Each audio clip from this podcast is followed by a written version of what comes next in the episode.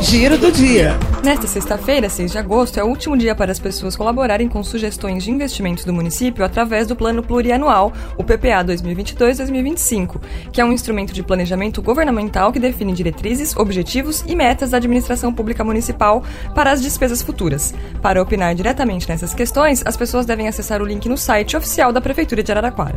Nesta sexta-feira, tem repescagem de vacinação contra a Covid-19 para pessoas com 25 anos ou mais em qualquer polo de vacinação organizado pela Secretaria Municipal de Saúde. Para se vacinar é necessário apresentar RG, CPF e comprovante de endereço atualizado.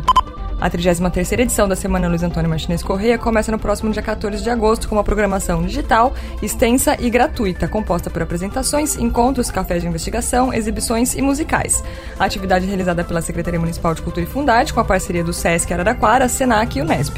Saiba mais no site da Prefeitura. Giro do dia.